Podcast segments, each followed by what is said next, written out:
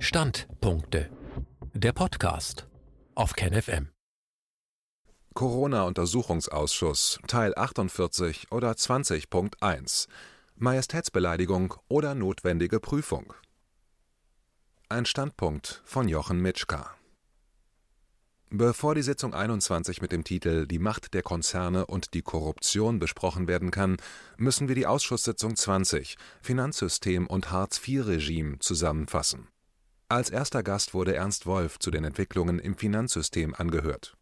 Viviane Fischer leitete das Gespräch durch Bemerkungen zur Rolle der IWF in der Corona-Krise ein und wies dabei auf Südafrika hin, Dort war dem Staat durch Verkaufsverbote von Tabak und Alkohol ein Teil der Einnahmen weggebrochen, und der Internationale Währungsfonds wollte dann gleich einen Kreditvertrag mit weitreichenden Einflussmöglichkeiten auf die Politik abschließen. Ernst Wolf das Finanzsystem, unter dem wir leben, so Ernst Wolf, wäre kaputt und werde künstlich am Leben erhalten. Das erste Mal, dass das aktuelle Finanzsystem beinahe zusammengebrochen wäre, war 1998, als ein Hedgefonds in New York insolvent wurde und nur durch die Interventionen von mehreren Großbanken gerettet werden konnte, die dafür 4 Milliarden Dollar aufbrachten. Der zweite beinahe Crash passierte dann 2007/2008 da waren die Summen dann so groß, dass die Banken alleine nicht mehr in der Lage waren, den Zusammenbruch zu verhindern und die Zentralbanken mit Hunderten von Milliarden Dollar eingriffen.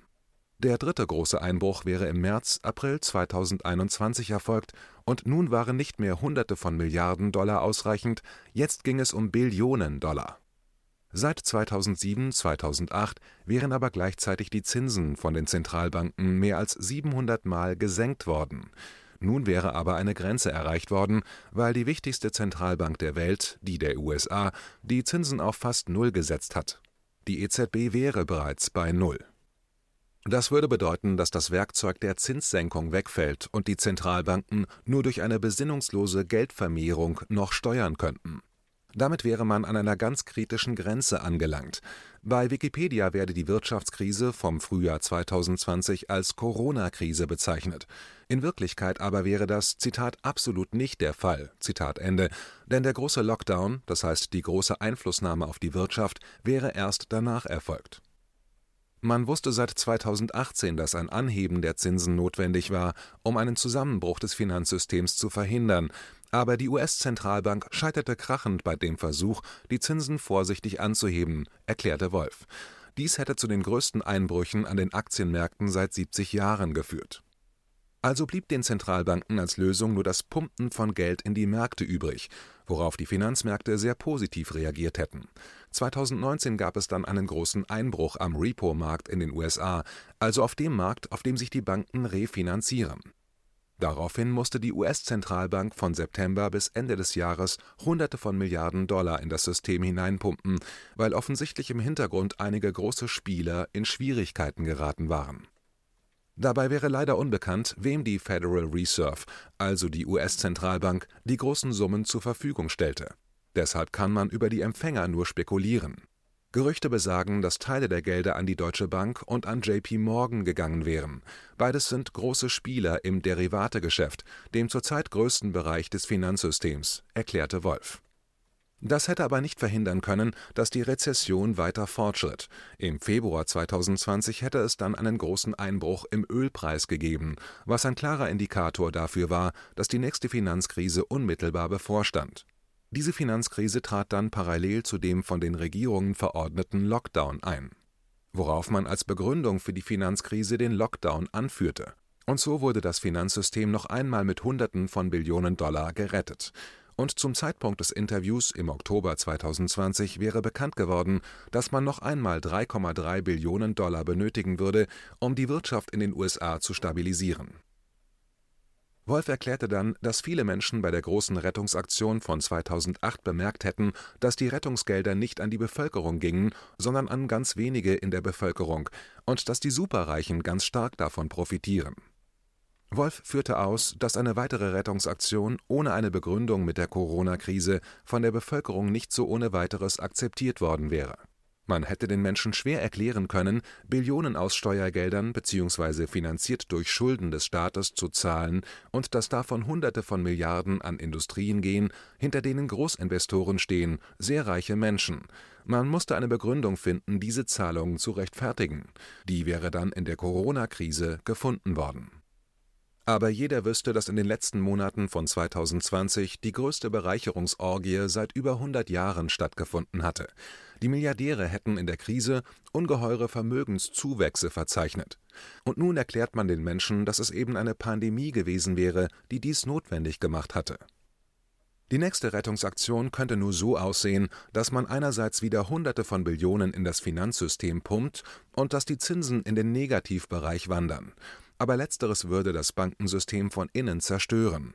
Man würde jetzt schon erkennen, dass kleinere Sparkassen und Raiffeisenbanken aufgeben müssten, weil sie von der Kreditvergabe gelebt hatten, aber bei Nullzinsen nichts mehr verdienen. Es gäbe eine weitere Entwicklung, die dazukommen würde. Das wäre die größte jemals gesehene Welle von Firmenzusammenbrüchen und Entlassungen, die laut Wolf bevorsteht.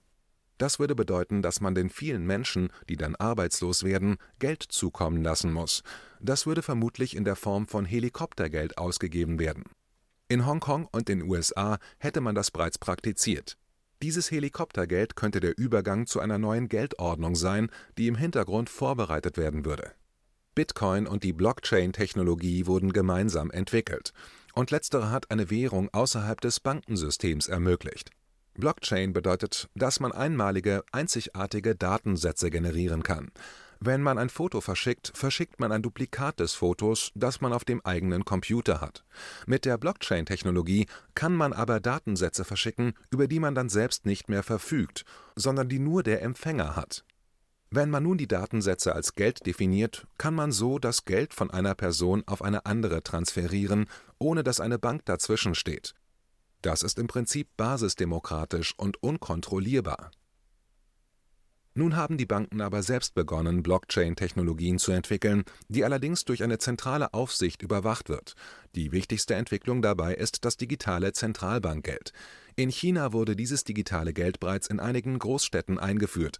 Interessanterweise, so Wolf, wurde dieser Test im April 2020 begonnen, nachdem die erste Welle der vermeintlichen Pandemie abgeebbt war. Jede einzelne Person, die an dem Test beteiligt wird, erhält ein Konto direkt bei der Zentralbank. Dies ist sein einziges Konto, alle anderen Konten werden aufgelöst. Alle Transaktionen laufen über dieses eine Konto. In China ist dann dieses Konto mit Sozialpunkten verbunden. Wer mit Zahlungen im Rückstand ist, wer zu oft bei Rot über die Ampel läuft, so Wolf, der erhält Minuspunkte. Entweder wird ihm Geld abgezogen oder er wird anderweitig sanktioniert, kann zum Beispiel keine Schnellzüge mehr buchen. Herr Wolf ist der Meinung, dass man auch im Westen versuchen wird, dieses digitale Zentralbankgeld durchzusetzen, weil es ungeahnte Möglichkeiten der Kontrolle über die Bevölkerung ermöglicht und das Bankensystem, so wie wir es kennen, am Ende ist. Die Banken werden zu Minuszinsen kaum überleben können. Nicht nur die Banken, sondern das gesamte Finanzsystem kann bei einer Nullzinspolitik nicht am Leben erhalten werden, außer durch die Entwicklung einer Inflation. Dann ging Wolf auf die geschichtliche Entwicklung ein. Das Finanzsystem, unter dem wir derzeit noch leben, wurde 1944 auf der Konferenz von Bretton Woods ins Leben gerufen. Mit dem Zweiten Weltkrieg waren die USA die stärkste Macht der Welt geworden. Sie hatten die stärkste Wirtschaft, das stärkste Militär und waren die einzigen, die über Kernwaffen verfügten. In den USA war aber die Massenproduktion eingeführt worden und es wurde mehr produziert, als der heimische Markt aufnehmen konnte, deswegen mussten neue Märkte erschlossen werden um sich neue Märkte zu unterwerfen, machten die USA etwas, was davor noch kein Imperium, kein Staat der Welt gemacht hat: Sie machten die eigene Währung zur weltweiten Leitwährung. Der Dollar wurde damals mit einem festen Wechselsatz an Gold gebunden. Alle anderen Währungen der Welt wiederum wurden an den Dollar gebunden. Damit eroberten sich die USA die Hoheit über die ganze Welt. Als Folge sah man den Nachkriegsboom, was zur Folge hatte, dass der Status von Arbeit stark anstieg als Nebeneffekt mussten aber immer mehr Dollar gedruckt werden und die Welt wurde mit Dollars überschwemmt. Nun reichte aber das Gold bald nicht mehr, um der Masse an Dollar zu entsprechen. Im August 1971 geschah dann etwas, das für das Weltfinanzsystem entscheidend war. Richard Nixon trennte den Dollar vom Gold, gab die Garantie auf, dass Dollars jederzeit gegen Gold eingetauscht werden konnten. Dr. Füllmich warf ein, dass Nixon sonst wohl nicht den Vietnamkrieg hätte finanzieren können. Dadurch entstand für alle Währungen der Welt eine neue Situation. Sie waren an den Dollar gekoppelt, der wiederum durch das Gold abgesichert war, und letzteres entfiel von einem auf den anderen Tag. Die Währungen waren plötzlich nicht mehr durch einen physischen Wert abgedeckt. Deshalb werden Währungen jetzt nur noch und ausschließlich durch das Vertrauen der Menschen in das Finanzsystem gestützt. Es gab damals die Befürchtung, dass die Geldsysteme zusammenbrechen würden, was aber nicht eintrat. Wobei man sehen muss, so Wolf, dass die USA etwas dagegen unternommen hatten. 1971 wurde der Dollar vom Gold getrennt, 1973 wurden dann die festen Wechselkurse aufgehoben und die USA schlossen mit Saudi-Arabien ein Geheimabkommen. Die USA hatten Saudi-Arabien darin verpflichtet, dass die OPEC, also das Kartell der Erdöl exportierenden Länder, die meistverkaufte Ware der Welt, das Erdöl, nur noch in US-Dollar handelte. Dadurch wurde der Dollar wieder an einen neuen physischen Wert, das Erdöl, gebunden als dann die Sowjetunion aufgelöst wurde, gab es einen Boom im Finanzmarkt, weil es plötzlich neue Märkte zu erobern gab. Die entstehenden Oligarchen wurden mit westlichen Geldern und der Unterstützung durch das Finanzsystem in die Lage versetzt, sich das Vermögen des Staates anzueignen, wodurch die Länder durch die Finanzindustrie ökonomisch bzw. finanztechnisch dominiert werden konnten. Weiterhin wurde das Finanzsystem unterstützt, indem die gesetzlichen Regulierungen immer weiter aufgeweicht wurden im Nachkriegsboom waren die großen Gewinner die Banken gewesen. Durch das immense Wirtschaftswachstum waren ungeheure Kredite benötigt worden, welche die Banken zu den großen Gewinnern machte. Als die Kreditvergabe abflaute, hatten die Banken aber an Gewicht und Einfluss gewonnen und die Politik dazu gebracht, Beschränkungen abzubauen, damit die Banken neue Möglichkeiten hatten, weiter enorme Gewinne zu generieren die Politik hat nachgegeben und immer mehr Regularien aufgehoben. Reagan in den USA und Thatcher in Großbritannien hatten aber nicht nur die Beschränkungen für Banken aufgehoben, sondern gleichzeitig den Gewerkschaften den Boden unter den Füßen weggezogen. Als Beispiel erklärte Wolf, als Fluglotsen in den USA streikten, hatte Reagan alle entlassen, Militär eingesetzt und allen Fluglotsen, die nicht sofort wieder zum Dienst erschienen, lebenslanges Berufsverbot erteilt 1986 hatte dann Margaret Thatcher, nachdem sie die Gewerkschaften erledigt hatte, London über Nacht zum Hauptdrehpunkt des Weltfinanzwesens gemacht, indem sie ausländischen Banken erlaubte, Filialen in Großbritannien zu gründen und gleichzeitig das Trennbankengeschäft abschaffte. Trennbanken waren nach dem großen Crash in den 1920er Jahren entstanden. Als Lehre aus dem Crash war es verboten worden, mit dem Geld der Bankkunden zu spekulieren Investmentbanken durften spekulieren, Geschäftsbanken aber nicht mit den Kundengeldern. Dieses Verbot wurde von Thatcher aufgehoben. Damit war es wieder möglich, mit dem Geld einfacher Leute zu spekulieren. Weiterhin wurde der Rückkauf von Aktien wieder erlaubt. Bis zu diesem Zeitpunkt war man der Meinung gewesen, dass der Rückkauf von Aktien durch eine Firma, die sie selbst ausgegeben hat, eine Manipulation des Marktes wäre, was auch effektiv der Fall ist, nur eben nicht mehr verboten Aktienrückkäufe haben in der Folge ganz entscheidend dazu beigetragen, dass zum Beispiel die Firma Apple scheinbar zum wertvollsten Unternehmen der Welt wurde. Für Großinvestoren wurden unendlich viele Türen eröffnet, um bei steigenden und sinkenden Kursen immer mehr Geld zu verdienen. Nebenbei wurde in Großbritannien und den USA der Nachweis von Eigenkapital für Banken abgeschafft. Das globale Finanzsystem wurde zu einem riesigen Spielcasino, wobei immer die Großen gewinnen und die Kleinen verlieren 95 Prozent aller Finanztransaktionen finden nicht mehr in der Realwirtschaft, sondern in der Finanzindustrie statt, konstatierte Wolf. Finanzderivate sind aber nichts anderes als Wetten auf steigende oder fallende Kurse, Preise oder auch Zinssätze. Aber dieser Bereich ist der größte im Finanzsektor und der größte Wirtschaftsbereich, den es überhaupt gibt im Verlauf der letzten Finanzkrise wurde er auf über 600 Billionen Dollar geschätzt. Inzwischen kann die Größe des Bereichs gar nicht mehr geschätzt werden, weil viele Geschäfte nicht mehr in den Bilanzen erscheinen müssen. Zitat: Da ticken Zeitbomben, von denen keiner weiß, wie groß sie sind. Zitat Ende. Möglicherweise handelt es sich um über 1,5 Billiarden Dollar Herr Wolf erklärt, dass wenn eine der großen Banken, zu denen zum Beispiel die Deutsche Bank gehört, fällt, ein Dominoeffekt entstehen wird, welcher das ganze System mit sich reißt. Weshalb die ganz Großen ganz ungeniert weitermachen können, denn sie sind too big to fail, also zu groß, um von der Politik, also den Steuerzahlern, nicht gerettet zu werden Interessanterweise ist BlackRock, ein Anlageunternehmen, das mehr Geld verwaltet als das Bruttoinlandsprodukt Deutschlands ausmacht, ein Berater der wichtigsten Zentralbanken der Welt. Damit entscheidet BlackRock mit, wohin die Gelder fließen, welche durch Zentralbanken gedruckt bzw. geschaffen werden, und profitiert natürlich davon Dr. Füllmich erklärte dann, wie die Deutsche Bank die Menschen mit Wertpapieren, die aus Schrottimmobilien bestanden, über den Tisch gezogen hatte. Nur mit solchen Mitteln wären die Banken noch in der Lage gewesen, ihre Gewinnziele zu erreichen. Ernst Wolf antwortete auf die Frage, wie man aus der Situation herauskomme, dass die Banken nur noch mit Tricks Geld verdienen können, dass Reformen nicht mehr helfen würden. Das Finanzsystem hätte sich zu einem kriminellen Konstrukt entwickelt, das trockengelegt werden müsste. Zitat der ganze Bereich der Derivate müsste völlig trockengelegt werden. Zitat Ende. Im Moment, so Wolf, gäbe es wieder eine neue Variante, welche das ganze System bedrohe. Das wären die CLOs, die Collateralized Loan Obligations Zitat: Da werden einfach die ganzen Firmenkredite von Firmen, die eigentlich pleite sind, denen wird immer wieder neues Geld gegeben, dann gebündelt und wieder an Investoren verkauft. Nur dass diese Investoren natürlich auch alle daran interessiert sind, dass dieses System am Leben erhalten bleibt. Um am Schluss doch wieder ein paar Prozent rauszuholen. Zitat Ende. Um die ganze Kriminalität zu beleuchten, sollte man sich das schlimmste Derivat CDS oder auf Deutsch Kreditausfallversicherung einmal genauer anschauen im Rahmen der Deregulierung war in den 1990er Jahren JP Morgan auf die Idee gekommen, dass man ja auch Kredite versichern könnte, an denen man selbst gar nicht beteiligt ist. Wenn ein Nachbar seine Villa gegen Feuer versichere, so Wolf, wäre das ja eine ganz normale und richtige Angelegenheit. Wenn aber der Nachbar auf diese Villa eine Versicherung gegen Feuer abschließt, muss man sich fragen, welches Interesse der Nachbar hat. Natürlich das Interesse, dass das Haus möglichst bald abbrennt. Und nun ist genau das im Fall der Kreditausfallversicherungen passiert. Und dieser Credit Default Swap ist einer der meistverkauften Derivate und hätte schon einmal dazu geführt, dass 1998 das System beinahe zusammengebrochen wäre.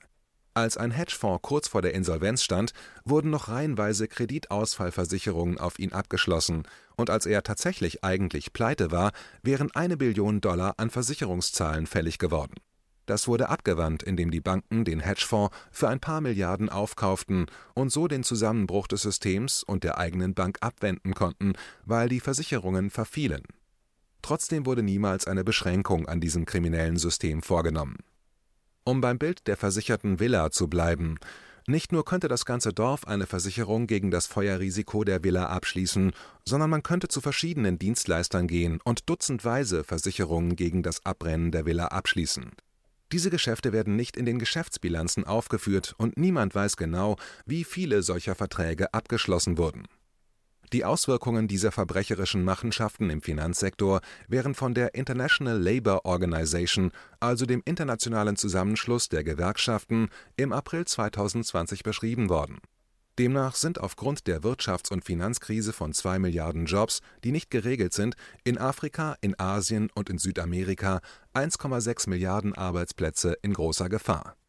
Diese Menschen erhalten kein Kurzarbeitergeld, kein Arbeitslosengeld, sie stehen vor dem Ruin ihrer Existenz, werden von Hunger bedroht Wolf meinte, dass natürlich in den Medien nichts davon zu lesen wäre, weil die Eigentümer der Medien gleichzeitig diejenigen sind, welche das große Roulette der Finanzindustrie bedienten. Dabei würde sich im Moment eine menschliche Tragödie von unfassbarem Ausmaß abspielen. Und natürlich werden die Folgen nicht auf diese Gruppen der Menschheit beschränkt bleiben. Die Folgen werden auch zu uns kommen. Man könne nicht übersehen, so Wolf, dass politisch darauf hingearbeitet werde, dass es Unruhen in der Bevölkerung gibt, damit man den Menschen am Ende von oben eine Lösung präsentieren könne, die im Interesse der Finanzelite ist. Er rechnet damit, dass am Ende das digitale Zentralbankgeld als Lösung angeboten werden wird. Zitat wenn man den Leuten jetzt dieses Helikoptergeld gibt, wenn man zusätzlich beim nächsten Crash das System mit noch größeren Summen rettet, dann muss man auch bei dem Helikoptergeld immer nachpumpen. Dadurch würden die Preise steigen, was noch höheres Helikoptergeld zur Folge haben könnte, und so weiter Interessanterweise hätte die Fed, also die US-Zentralbank, im Oktober 2020 bekannt gegeben, dass sie nicht mehr versuchen werde zu verhindern, dass es zu einer Inflation kommt, und die Europäische Zentralbank hätte sich angeschlossen. Durch die nun zu erwartende Inflation werden die großen Spieler in der Finanzindustrie ihre Schulden loswerden, erklärte Wolf Die Entwicklungen im Finanzwesen hätten dazu geführt, dass es den größten Schuldenberg gibt, den es je gegeben hat, und solche Schulden ließen sich über eine Inflation beseitigen. Herr Wolf erklärte dann, wie Zentralbanken entstanden waren. Zunächst hatten im Mittelalter einzelne Banken Geld ausgegeben. Später schlossen sie sich zusammen, gaben regionale Währungen heraus. Dann entstanden nationale Währungen hieraus. Nationalstaaten entstanden auf Basis dieser Währungsunionen. Um die Währungen im Sinne der Banken zu organisieren, wurden dann die Zentralbanken gegründet. Sie sind die Speerspitze des Bankensystems, erklärte Wolf, die Zitat obersten Interessensvertreter der Banken. Zitat Ende. Interessant wäre auch, dass alle Gründer von Zentralbanken Gauner und Verbrecher waren, wie Wolf meinte, nämlich Menschen, die im Gefängnis landeten oder wegen ihrer Taten flüchteten. Auch heute sind Zentralbanken nicht Organe des Staates, so wie die Staaten nicht Organe zum Vertreten der Interessen der Mehrheit sind. Geld regiere die Welt über die Staaten und die Zentralbanken. Schon immer war die meiste Macht bei jenen, welche die größten Vermögen hatten, und die haben die Staaten und Zentralbanken immer schön so konstruiert, dass sie ihre Interessen bestmöglich vertraten. Deshalb wäre Wolf skeptisch hinsichtlich der Meinung, dass Zentralbanken durch eine kontrollierte Inflation etwas Positives bewirken würden.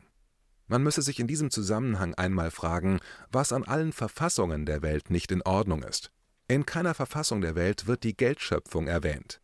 In keiner Verfassung wird definiert, wer Geld erschaffen und in die eigene Tasche wirtschaften darf. Verfassungen würden oft mit den hehren Worten beginnen, alle Menschen sind gleich, aber da sie nicht gleich viel Geld haben, müsste es eigentlich heißen, dass sie alle ungleich sind. Das Ziel der Staaten müsste eigentlich sein, ein gewisses Maß an Gleichheit herzustellen und dafür zu sorgen, dass dies auch beständig ist. Es kann nicht Aufgabe von Staaten sein, dafür zu sorgen, dass einzelne Menschen 150 Milliarden Dollar auf ihren Konten ansammeln können und dadurch mehr Macht haben als einzelne Staaten. Wie es weitergeht. Die nächste Zusammenfassung wird das Ende der Aussage von Ernst Wolf betreffen und dann über ein Gespräch mit Ralf Bös und das Thema Sanktionen auf lebensnotwendige Hilfszahlungen des Staates berichten und wie es gelang, das Bundesverfassungsgericht zu einem Urteil gegen die Praxis der Bundesregierung zu bewegen.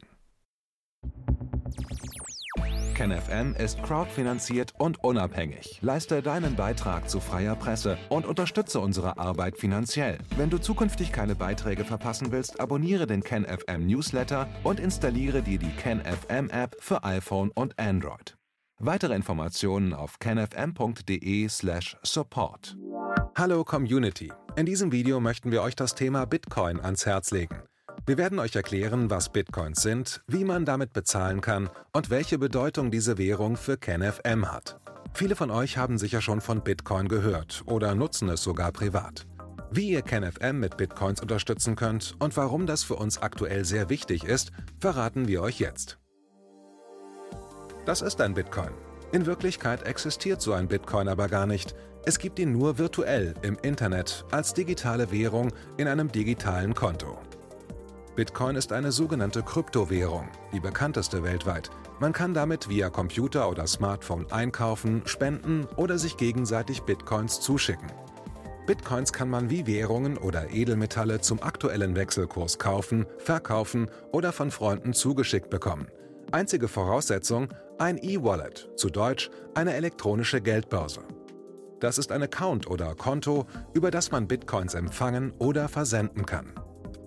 Wie ihr wisst, nutzen auch wir bei KenFM schon seit ein paar Jahren Bitcoin, damit wir im Notfall auch finanziell unabhängig bleiben können, zum Beispiel von Banken, die uns nicht mehr mögen. Da viele Banken mit unserer Berichterstattung nicht einverstanden sind und nicht im Zusammenhang mit KenFM genannt werden möchten, kam es in den letzten Monaten so weit, dass uns gar keine Bank mehr mag. Weshalb wir leider damit rechnen müssen, vom kompletten IBAN-Zahlungsverkehr ausgeschlossen zu werden. Deshalb der Appell an euch, Beschäftigt euch jetzt schon mit der Funktionsweise von Bitcoin, damit ihr uns auch im Notfall trotzdem weiter unterstützen könnt. Alles, was ihr dafür tun müsst, ist, eure bisherige Unterstützung in Euro einfach in Bitcoin an uns zu senden. Dazu legt ihr einfach eine kostenlose E-Wallet an, wandelt einen Betrag eurer Wahl in Bitcoin um und sendet uns diesen an unseren Bitcoin-Account. Den Link findet ihr unter jedem unserer Beiträge sowie unter diesem Video. Alternativ dazu könnt ihr aber auch diesen QR-Code mit eurem Smartphone scannen. Übrigens, eine detaillierte Schritt-für-Schritt-Anleitung haben wir zum Nachlesen für euch schon einmal vorbereitet. Ihr findet sie auf kenfm.de/bitcoin. Ob Bitcoin oder Kryptowährungen wirklich die Zukunft des Geldes sind, wissen wir nicht. Aber vielleicht ist das bald unsere einzige Option, so unabhängig wie möglich und vor allem ohne Bankkonto für euch in Zukunft weiterhin freien und unabhängigen Journalismus machen zu können. Wir hoffen sehr auf eure Unterstützung und sagen jetzt schon tausendmal Danke. Euer Team von KenFM.